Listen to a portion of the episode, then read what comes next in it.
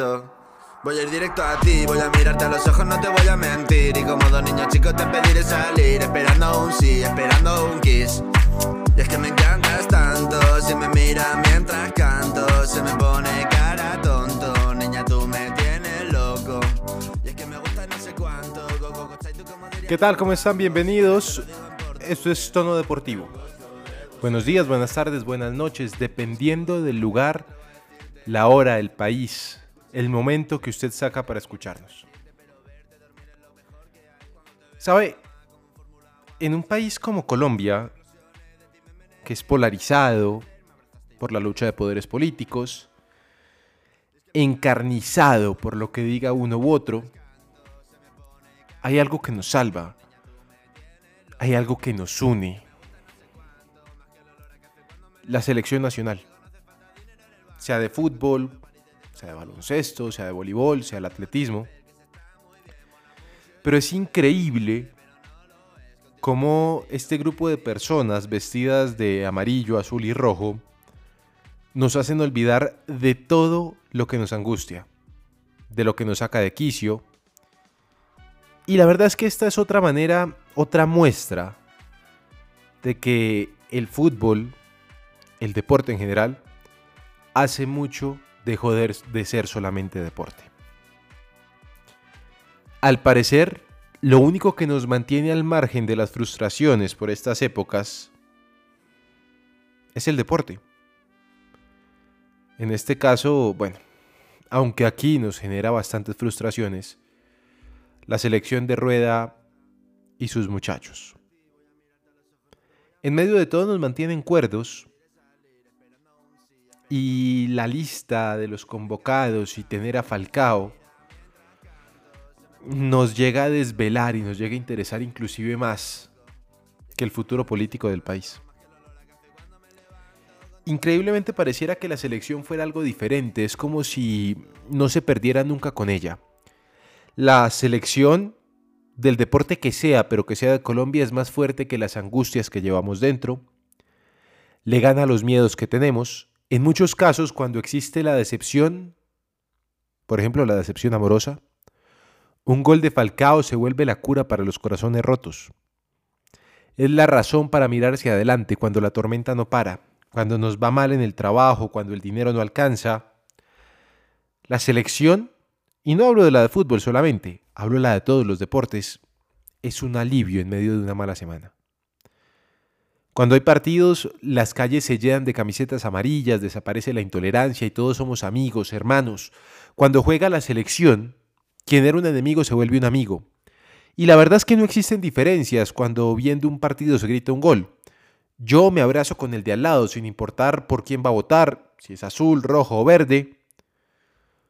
Cuando participa Colombia en algo, las empresas paran, los bancos permanecen solos, las calles están vacías y pareciese que todos se hubieran ido porque está jugando Colombia. Si ganan, ganamos todos y las avenidas se vuelven un bar de alegría. No se ve la hora de volver a la oficina, no a trabajar, sino a comentar el partido, lo que ha sucedido. En cambio, si perdemos, la decepción es grandísima, la tristeza mayúscula, ni hablar de volver a la oficina. El día después es algo que no se quiere vivir cuando se pierde. Eso sí, está claro que estaremos listos. Sí, siempre estamos listos para el siguiente encuentro, para el siguiente partido, para el siguiente evento, para los siguientes olímpicos, con la fe puesta. Hoy tenemos la fe puesta en el 9, en el 20 que seguramente jugará con el 10 en el 1, en el 2, en el 3. La selección Colombia es, sin lugar a dudas, un refugio para los que viven en Bogotá o los que sobreviven en Caloto. Es la revancha de quienes lo perdieron todo. Es la fuerza de los que están en un hospital y esperan gritar a rabiar un gol. Es la sonrisa de los niños, el abrazo de padres y abuelos es nuestra garantía de triunfo, de grandeza, de reivindicación. Nos ponemos la camiseta de la selección y nos sentimos campeones. Y si así nos sentimos afuera, ojalá ellos, allá adentro, allá en La Paz, allá en Bolivia, también se sientan así. Bienvenidos, esto es Tono Deportivo, hoy juega la selección. En Tono Deportivo, voleibol. El voleibol sigue siendo protagonista en tono deportivo. Desgraciadamente no nos ha ido tan bien como mereceríamos ni como quisiéramos. Don Santiago Villarraga, ¿cómo le fue a la selección Colombia de mayores que está en Brasilia? Alejandro, cordial saludo para usted, para todos mis compañeros y los millones de oyentes de tono deportivo. Y lastimosamente fue un debut muy amargo para la selección Colombia, teniendo en cuenta de que perdió 3-0 contra la selección de Argentina de voleibol, que vale recordar que eh, fue medalla de bronce en los pasados Juegos Olímpicos.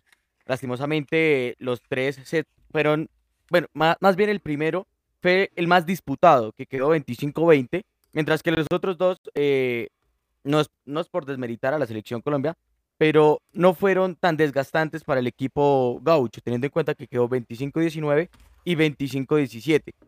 Vale recordar que este suramericano va del primero al 5 de septiembre y la próxima salida de la selección va a ser el día de hoy a las 5 de la tarde hora colombiana frente a la selección de Brasil, que vale recordar también que es diploma olímpico, que también lo consiguió en las pasadas justas en Tokio. Fácil, mejor dicho, no va a ser. Don Santiago, eh, me dicen que no están jugando algunas de las grandes estrellas, que es un equipo bastante joven. Mm, usted que estuvo apreciando el partido, lo estuvo viendo, eh, ¿se nota de repente un poco la inexperiencia de algunos de los jugadores?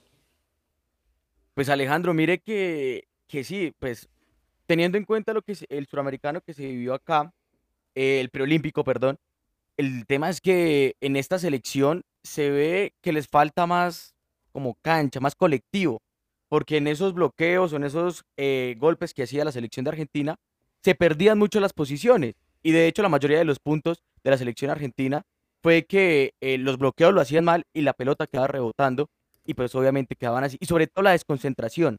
No sé qué está pasando entre la selección de Colombia de voleibol, pero la concentración en este partido fue importante. Lo que les digo, el primer set fue el que más desgastó a la selección de Argentina, mientras que el segundo, la selección Colombia fue decayendo. Eh, en algún momento, en el tercer set, decía que podía alcanzar porque estaba a punto, estaba a dos puntos de, alcanzarlo y se podría remontar. Pero errores individuales hicieron que pues Argentina siguiera derecho y la selección no tuviera esa posibilidad. Obviamente se nota que no, no están muy contentos, ese colectivo eh, no, no está feliz y toca mirar lo que se viene, porque vale recordar que esto este suramericano da cupo para el Mundial de Rusia del próximo año y solo le da cupo a los finalistas. Bueno, ¿nos repite por favor contra quién juega Colombia? Juega Ahora y por dónde lo puede ver. Eso, todo, todo, toda la información. Exacto, juega contra Brasil el día de hoy a las 5 de la tarde y puede ver este partido por el canal Win Sport normal. Muy bien. Seguimos en tono deportivo. En tono deportivo, tenis. Se le acabó la gasolina a María Camila Osorio. Se despidió del US Open. La tenista colombiana cayó ante la número 21 del mundo, como era de esperarse. Osorio quedó eliminada tras caer ante Ons Javor con parciales 6-0 y 6-1 en un partido que tuvo una duración de apenas 52 minutos. Javor, actual número 21 del mundo, superó sin mucho esfuerzo a la colombiana. Recordemos que Osorio venía de vencer en primera ronda a Ivana Jorovic, número 325 del mundo.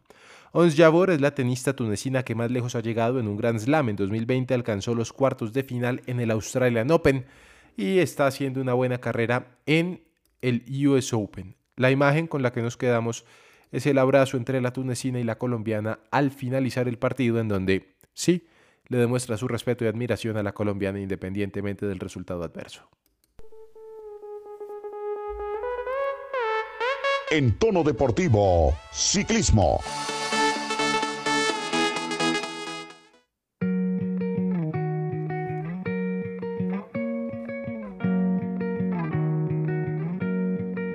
Yo conozco su cara y conozco su alma, que no hay gente más buena que yo haya visto en otro lugar. Es mi pueblo, es mi herencia, que me dio mi bandera, se alegra la vida cuando un domingo sale a pasear. No se queda en su cama, se le notan las ganas, y aunque no ha amanecido muy temprano. Y con este temazo, este temón de Carlos Vives que se llama El orgullo de mi patria, empezamos a hablar del ciclismo. Egan Bernal se volvió el orgullo de la patria, sí, porque viendo que el voleibol perdía, que María Camila no alcanzaba, Egan decidió darle una alegría al país y aunque la alegría no se ve consumada en un triunfo, sí en el esfuerzo, en la gallardía, en la valentía que tuvo el nacido en Zipaquirá para poderse montar en su caballito de acero y ante una gran montaña, ante un gran pero gran desafío, poner de punta los pelos de cada uno de los que lo estaban viendo. Omar Pachón, ¿cómo le va? Buenos días. ¿Qué pasó con Egan Bernal? Alejandro, muy buenos días. Buenos días a todos los oyentes, a Santiago y a todos mis compañeros de tono deportivo. Eh, sí, ayer Egan Bernal eh, intentó algo epopélico, algo que de pronto hubiese resultado estúpido para algunos. Atacar a 60 kilómetros de la meta, la verdad es algo bastante difícil y poco común hoy en día y sobre todo en esta carrera que ha sido de tanto respeto entre los, los líderes. El único que salió al paso de él fue Primoz Roglic eh, que mm, se mantuvo detrás de Egan en el descenso de ese penúltimo puerto de montaña y ya en el ascenso a Lagos de Covadonga. Eh, empezaron los dos como a trabajar juntos, ya faltando 7 kilómetros exactamente. Eh, Egan, pues yo creo que intentó mantener su paso y Roglic aumentó la cadencia. Se fue en solitario y, y, la verdad le sacó una gran diferencia al resto de favoritos, que de hecho era el grupo perseguidor que a la postre terminaría alcanzando a Egan Bernal ya como a dos kilómetros de llegar a la meta, donde venía Miguel Ángel López, Enric Mas, eh, Adam Yates, Jack Hike, Gino Mader y Sepp Kuss. Y ellos pues eh, trataron de tener unos ataques pequeños, Miguel Ángel lo intentó en su momento, pero puede que o por estrategia o por piernas no alcanzaron y la verdad es que el gran vencedor fue Primus Roglic, que queda ya como líder, aumenta su ventaja detrás de, mm, mejor por delante de, de Enric Max a 2 minutos 22 esperando que hoy la etapa de montaña pues eh, defina algunas otras cosas, pero ya pues la carrera parece prácticamente decantada.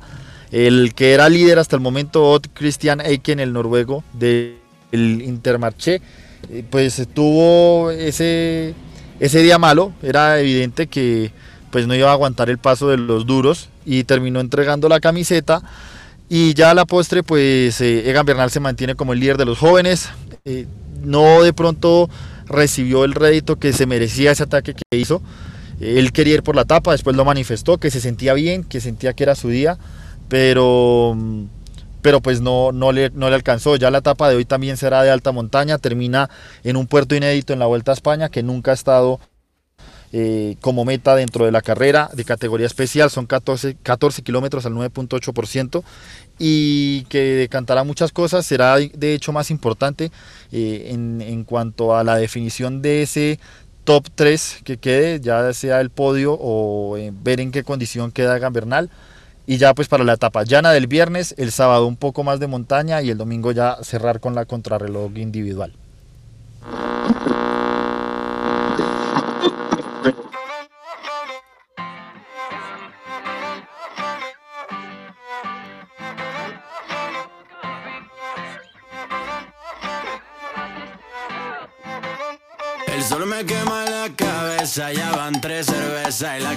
La carita tonta.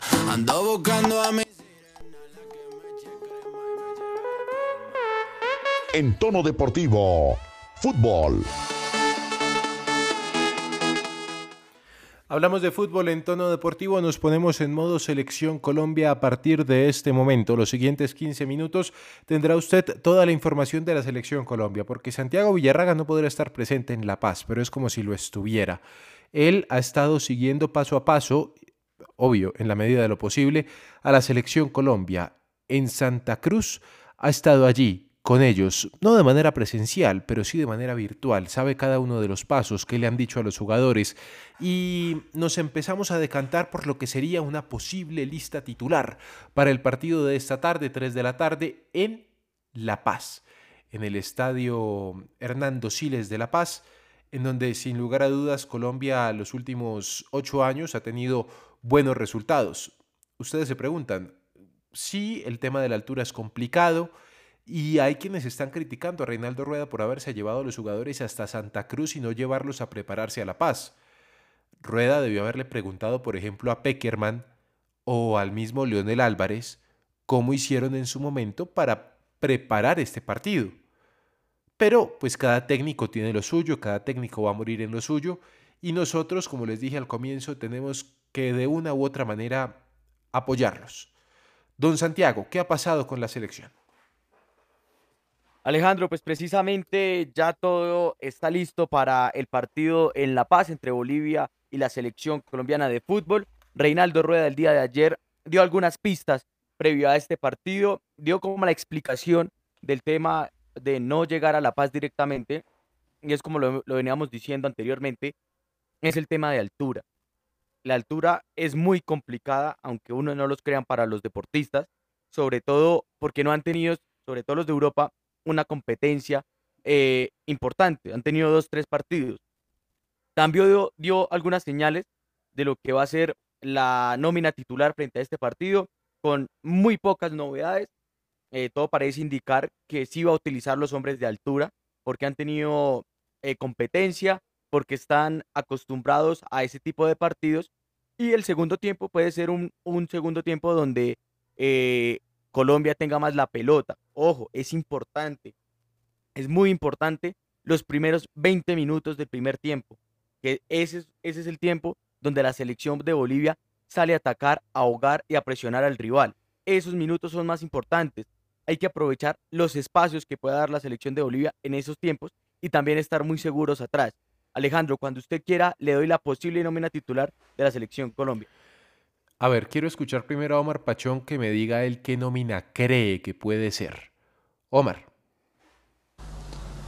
Alejandro, pues yo creo que mañana Reinaldo Rueda va a poner a David Ospina jugar con... Pero mañana en, qué en el entrenamiento seguramente, porque ya el partido Ya después del partido, sí, porque jugará yo creo que esta noche con Andrés Román en la lateral derecha, David Ospina. Davidson Sánchez, Oscar Murillo, yo pondría a Jairo Moreno, pero yo, yo pienso que él va a poner a, William Tecillo. En el centro del campo, creo yo que va a poner a Wilmar Barrios, no hay otro ahí, junto a Alex Mejía, por lo que lo conoce, ya lleva su proceso atlético nacional y es un jugador pues que está entrenando en altura con Independiente Santa Fe. Eh, Juan Guillermo Cuadrado y Luis Díaz por un lado, y adelante Borré, y yo creo que va a poner a Falcao. Bueno. Don Santiago, de acuerdo a la información que le han dado a usted, a lo que ha podido investigar, a las llamadas que ha hecho, a los mensajes que ha recibido, ¿cómo jugaría la selección Colombia esta tarde en La Paz? Mire, este sería el posible once titular de la selección Colombia. David Ospina en el arco, el señor Jairo Moreno por la lateral izquierda, Davinson Sánchez con Oscar Murillo, Andrés Felipe Román, más adelante Wilmar Barrios, Alexander Mejía y Gustavo Cuellar, y un poquito más adelante Juan Guillermo Cuadrado, Luis Díaz y Miguel Ángel Borja. A ver, esto vamos despacito.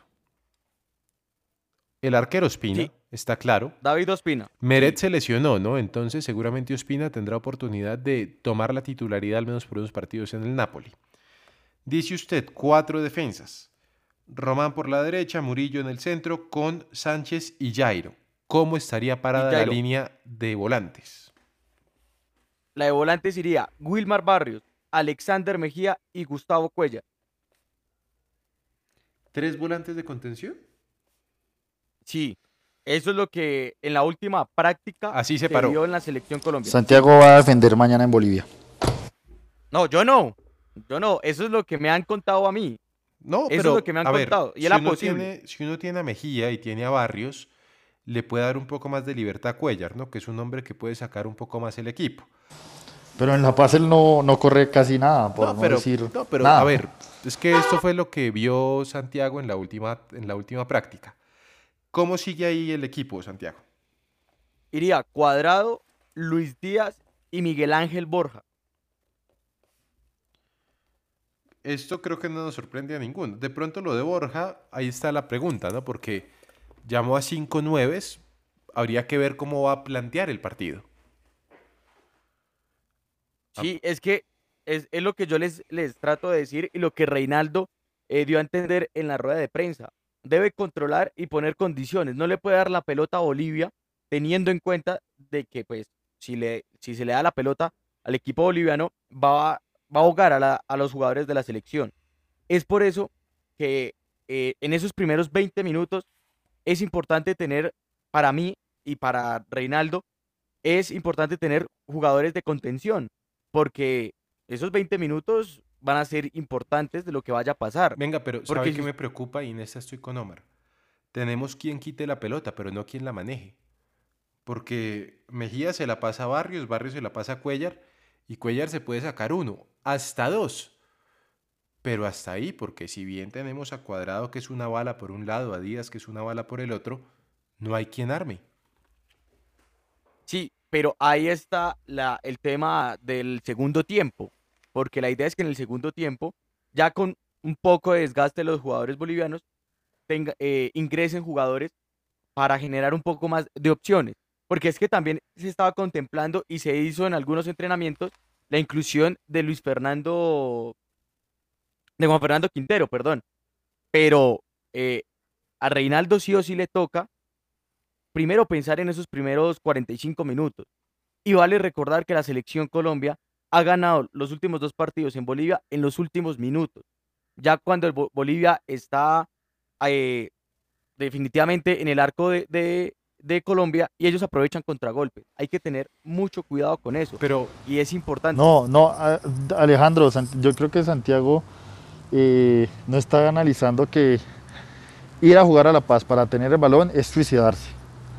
Porque evidentemente usted teniendo la pelota deja de ser el que más corre, pero igual tiene que correr, tiene que buscar espacios, desmarcarse. Y el Hernando Siles es un estadio muy complicado y pesado. Y para ponerse a sostener la pelota, la verdad no, a Colombia le ha funcionado y si ustedes han visto, cuando hemos ganado es a punta de contragolpe con Dorlan Pavón, Marlos Moreno, es otro estilo de juego y pese a que Bolivia es un equipo demasiado inferior en La Paz, no hay que ponerse a controlar la pelota. Transiciones rápidas, devuelva, recupere y tenga, sostenga.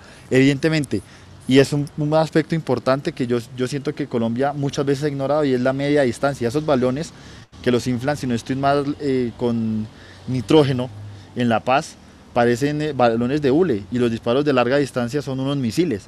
Pero también eso hay que aprovecharlo a nuestro favor y disparar desde afuera.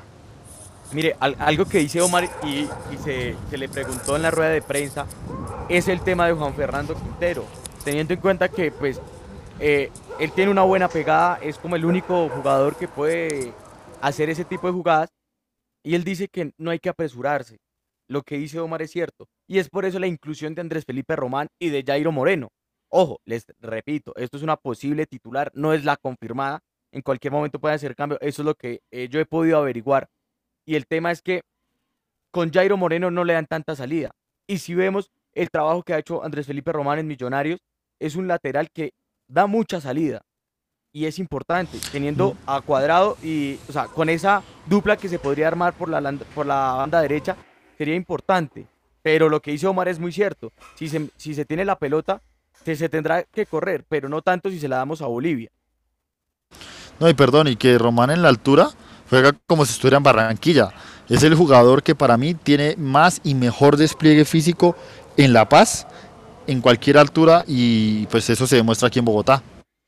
Pero espérese ahí. Paren ahí los dos.